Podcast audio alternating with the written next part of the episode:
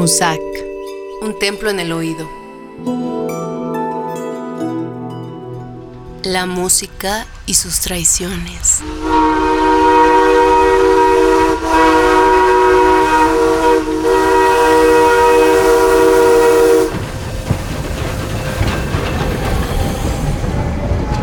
Yo quería que mis dedos de muñeca penetraran en las teclas.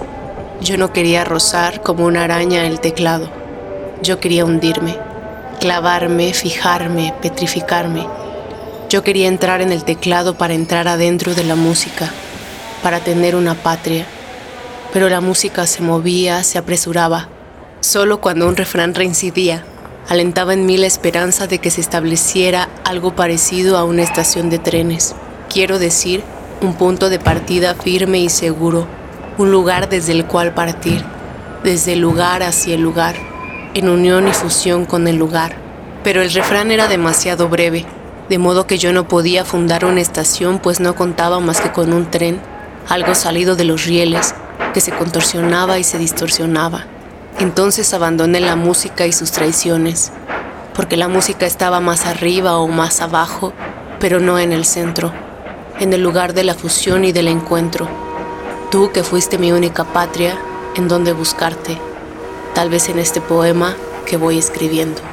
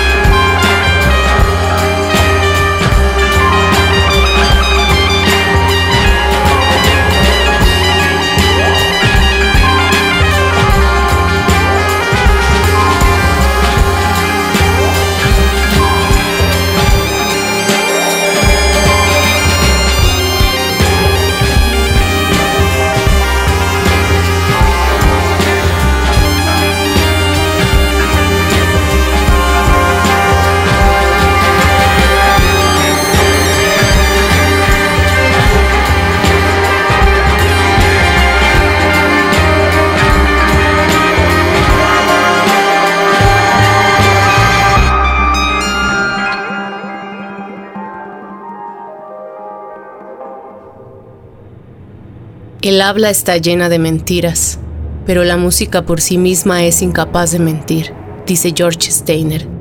Aunque el sonido por mucho tiempo ha sido una trampa, los cazadores imitan a las presas para atraer a los depredadores o imitan a otros depredadores para ahuyentarlos. Algunos cazatiburones simulan el movimiento de los peces usando una especie de silbato acuático. El sonido es la carnada al evocar la imagen de esta en el predador. El deseo funciona de forma parecida. Un simple gemido es capaz de evocar imágenes de la experiencia que podría tener quien lo escucha, de lo que podría depredar es una promesa, un principio de la adaptación, no solo en la imagen, es la imitación y la mentira.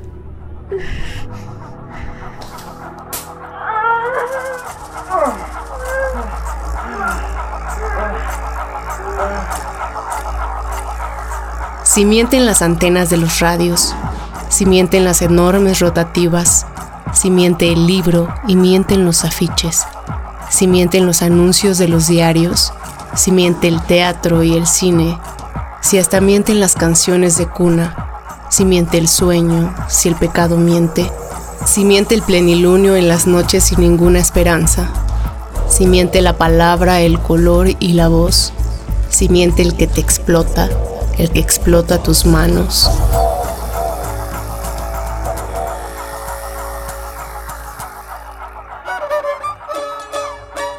En diferentes culturas indígenas, los ritos de caza están emparentados con lo sexual. Los ayunos sexuales de los wixárikas encuentran sentido en que debe haber un respeto por la futura presa, en un sentido literal y simbólico. Y una vez casada, es necesario purificarse antes de volver a la comunidad, ya que se ha entrado en contacto con la muerte y con lo sagrado. Esta también es una iniciación en los jóvenes. Quien puede casar, puede casarse, y su fortaleza ha demostrado la pureza de su corazón. Cualquier mentira o desobediencia en el cumplimiento de estas reglas implica un castigo divino.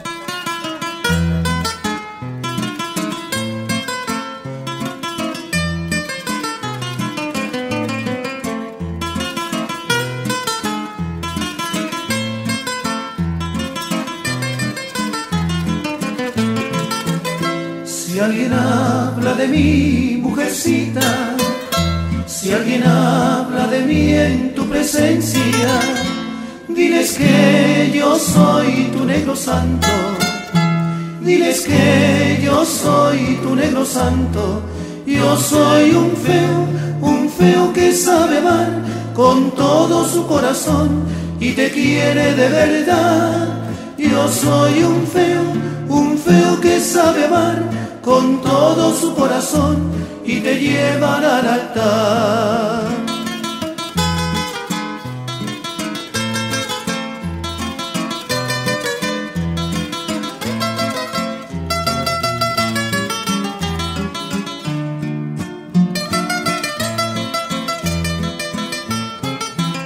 Pagini kavena Adinik abelan esan ulu Guzinak abelan gazpidono Guzinak abelan gazpidono Nanga di feo, ne di feo ni lanasi Negi du bidasido, nasa txaga ganeri. Nanga di feo, ne di feo ni lanasi Negi du bidasido, nasa txaga ganeri. ne di feo ni lanasi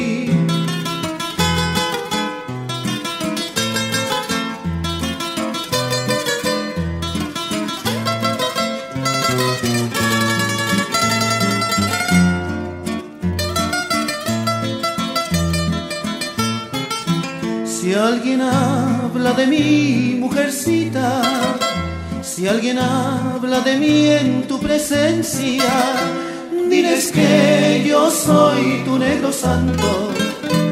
Diles que yo soy tu negro santo. Yo soy un feo, un feo que sabe amar con todo su corazón y te quiere de verdad. Yo soy un feo, un feo que sabe amar con todo su corazón y te llevará al altar.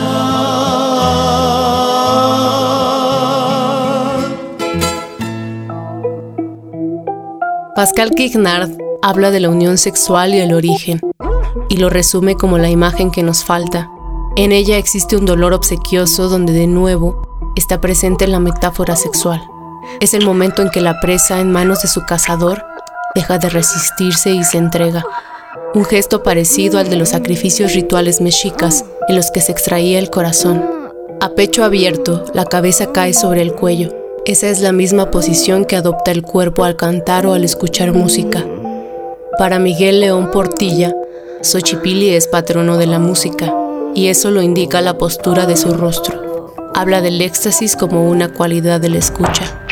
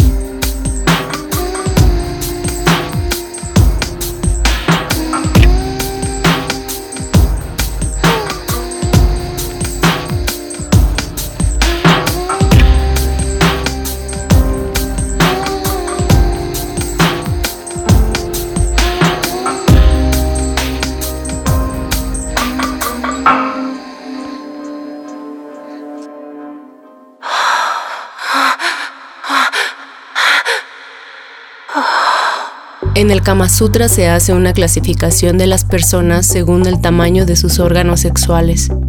Y con respecto a las combinaciones de parejas que pueden formarse, se proponen diferentes interacciones que favorezcan el placer de ambos.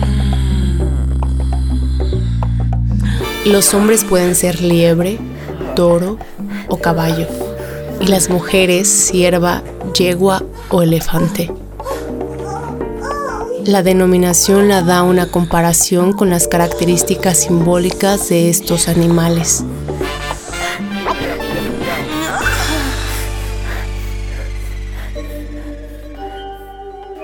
Fue la noche de Santiago y casi por compromiso. Se apagaron los faroles y se encendieron los grillos. En las últimas esquinas toqué sus pechos dormidos y se me abrieron de pronto como ramos de jacintos. El almidón de su enagua me sonaba en el oído, como una pieza de seda rasgada por diez cuchillos. Sin luz de plata en sus copas, los árboles han crecido y un horizonte de perros ladra muy lejos del río. Pasadas las zarzamoras, los juncos y los espinos, bajo su mata de pelo hice un hoyo sobre el limo. Yo me quité la corbata, ella se quitó el vestido, yo el cinturón con revólver, ella sus cuatro corpiños. Ni nardos ni caracolas tienen el cutis tan fino ni los cristales con luna relumbran con ese brillo. Sus muslos se me escapaban como peces sorprendidos, la mitad llenos de lumbre, la mitad llenos de frío. Sus muslos se me escapaban como peces sorprendidos, la mitad llenos de lumbre, la mitad llenos de frío.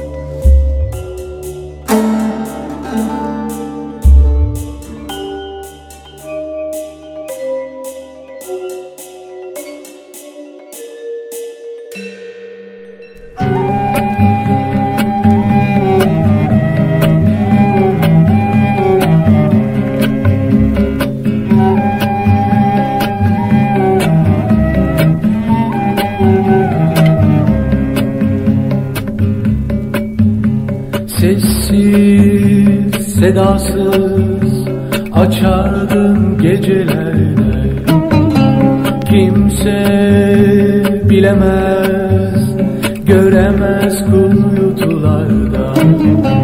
Sonsuz ve dipsiz sevdalarda, duygularda. Sakin, kimsesiz ve sahipsiz uykularımda artık seni koklar yalnızlığım Seni arar seni sorar sevda çiçeğim. Şimdi artık seni koklar yalnızlığım. Seni arar seni sorar sevda çiçeğim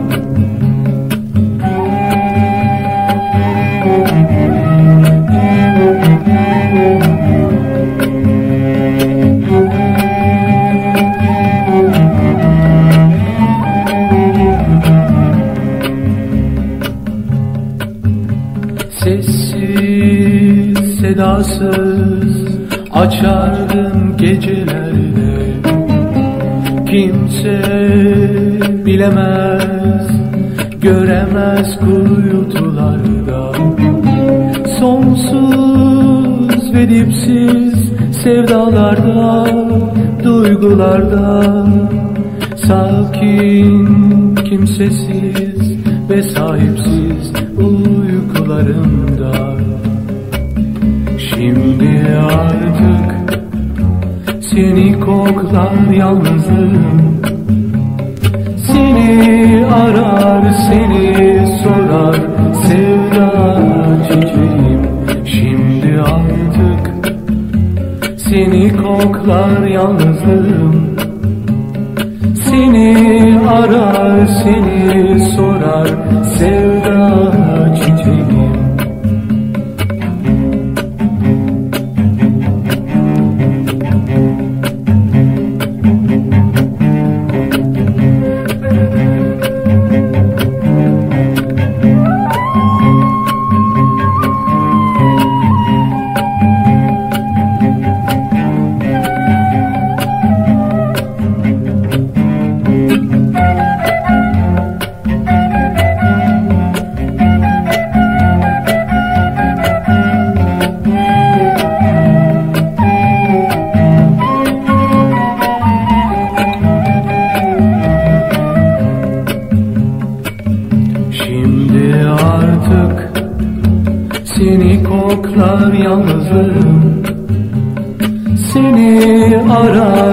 seni sorar Sevda çiçeğim. Şimdi artık Seni koklar yalnızım. Seni arar seni sorar Sevda çiçeğim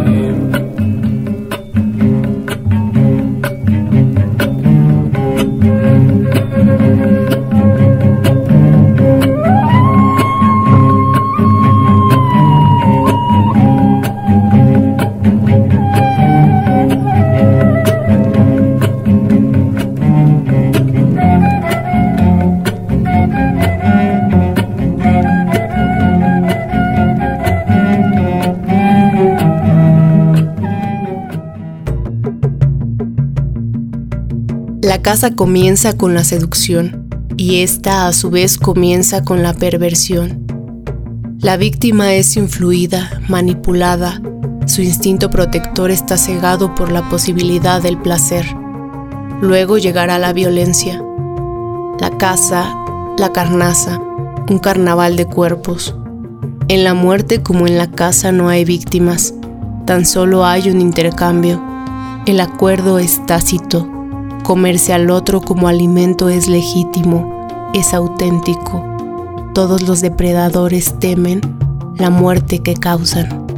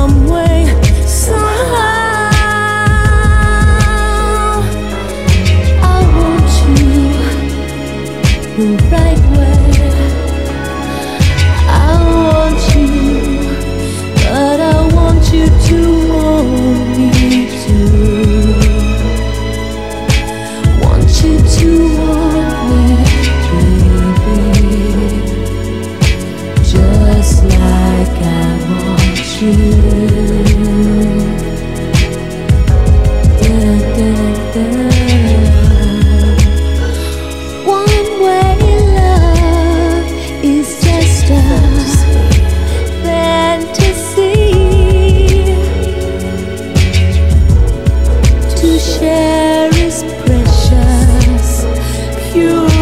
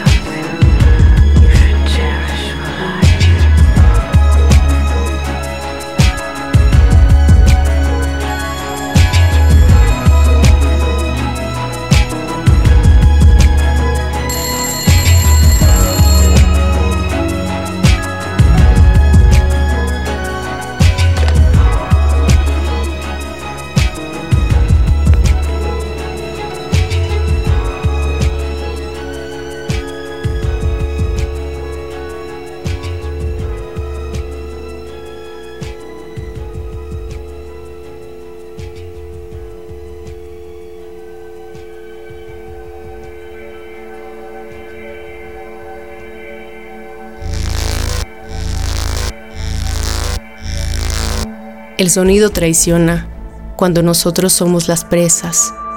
También puede ser un arma.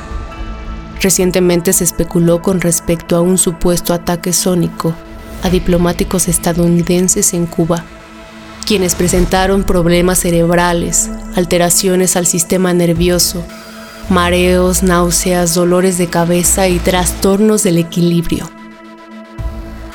Algunos expertos aseguraron que esos daños difícilmente pueden ser causados por un sonido infrasónico, es decir, que está por debajo de nuestros niveles de audición. También se ha dicho que los sonidos que describieron las víctimas pudieron ser producidos por insectos. Y en realidad lo que ha causado más histeria es el hecho de no saber de dónde viene el sonido. Esa es la verdadera tortura. No saber si es un animal o una máquina quien lo produce. Y si es una amenaza directa hacia quien lo está escuchando. Suena como un coro de grillos, quizás como un quejido sumamente agudo, pero ¿de qué? Parece como si ondulara, incluso que se contorsiona. Se perciben múltiples tonos que para algunos suenan como que chocan entre sí, en un efecto de rasgado de uñas sobre una pizarra.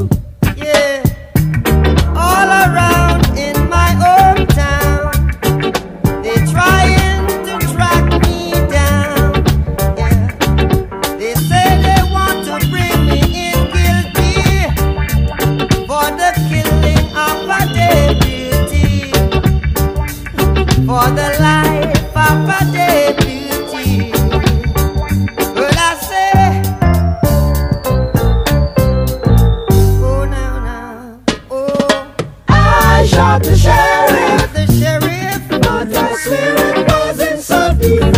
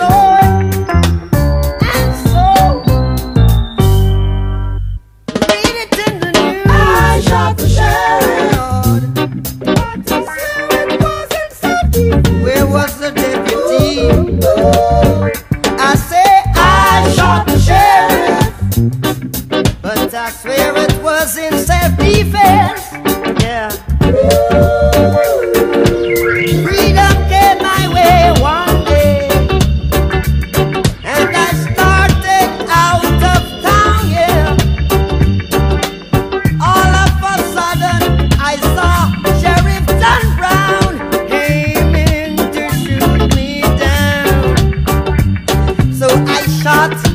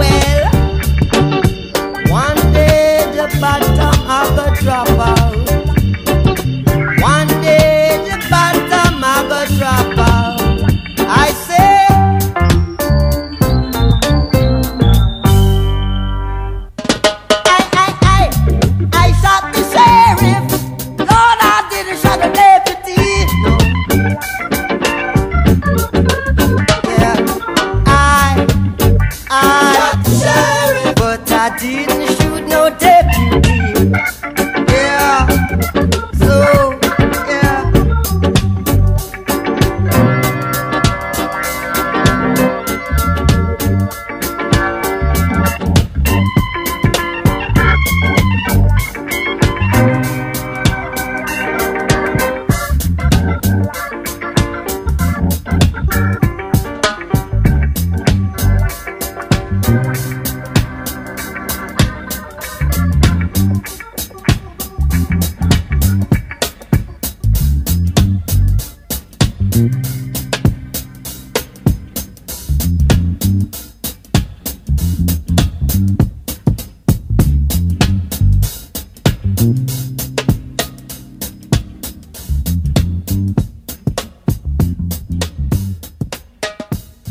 Las películas de terror usan la música como un recurso para indicar la distancia entre presa y predador.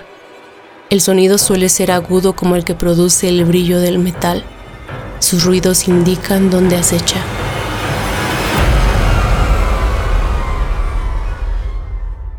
Un fenómeno que suele darse en grabaciones de audio es la psicofonía, donde hay voces eléctricas que no se sabe bien quién las produjo, o eso nos hacen creer.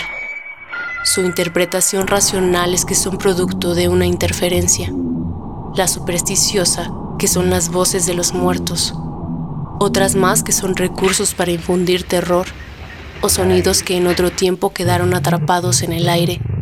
En todo caso, se trata de una voz sin cuerpo.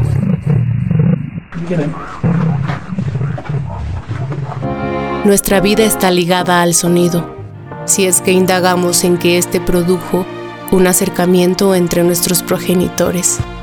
Los matrimonios siguen siendo una fiesta y una fiesta es musical.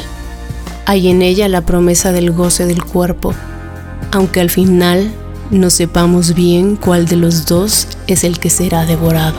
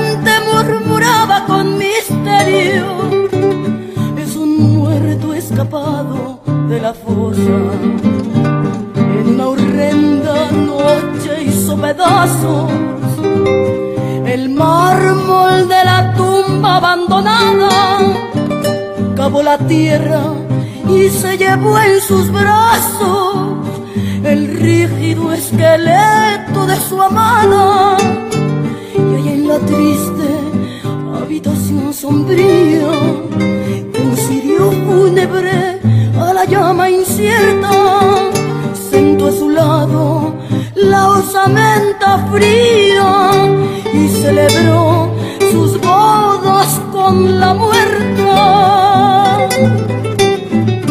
Ató con cintas los desnudos huesos, el yerto cráneo coronó de flores, la horrible boca la cubrió de besos y le contó sonriendo sus amores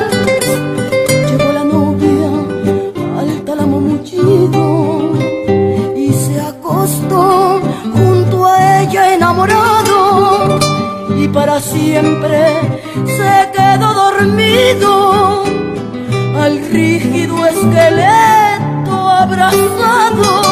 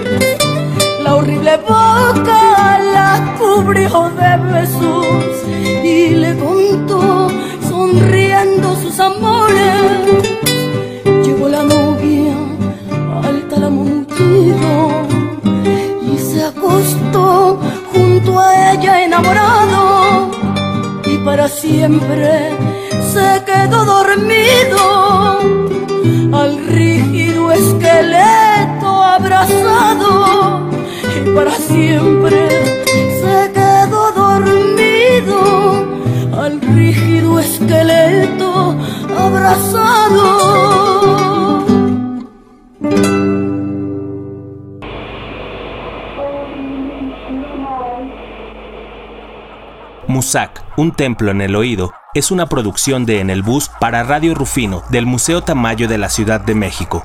El guion y la locución son una obra de Patricia Arredondo. La grabación y diseño de audio están a cargo de Asgard Mendizábal en los estudios de En el Bus. Los textos citados en esta emisión fueron Dark Sound de Miquel R. Nieto, El odio a la música de Pascal Quignard, Necesidad de música de George Steiner, el poema Tus manos y la mentira de Nassim Hikmet, en versión de Fernando García Burillo, Piedra fundamental de Alejandra Pizarnik y La casada infiel de Federico García Lorca. Las canciones fueron I Think I Am de Cutimán featuring Carolina.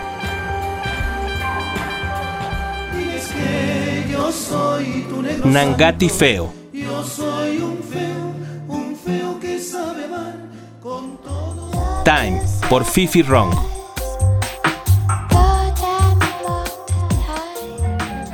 Sevda Chicheji de Fikret Kisilov. I Want You de Madonna con Massive Attack.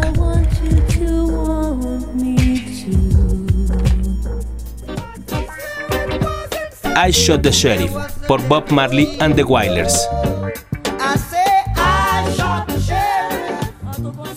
Y Boda Negra, interpretada por Ana Gabriel. El yerto cráneo coronó de flores. Musac, un templo en el oído.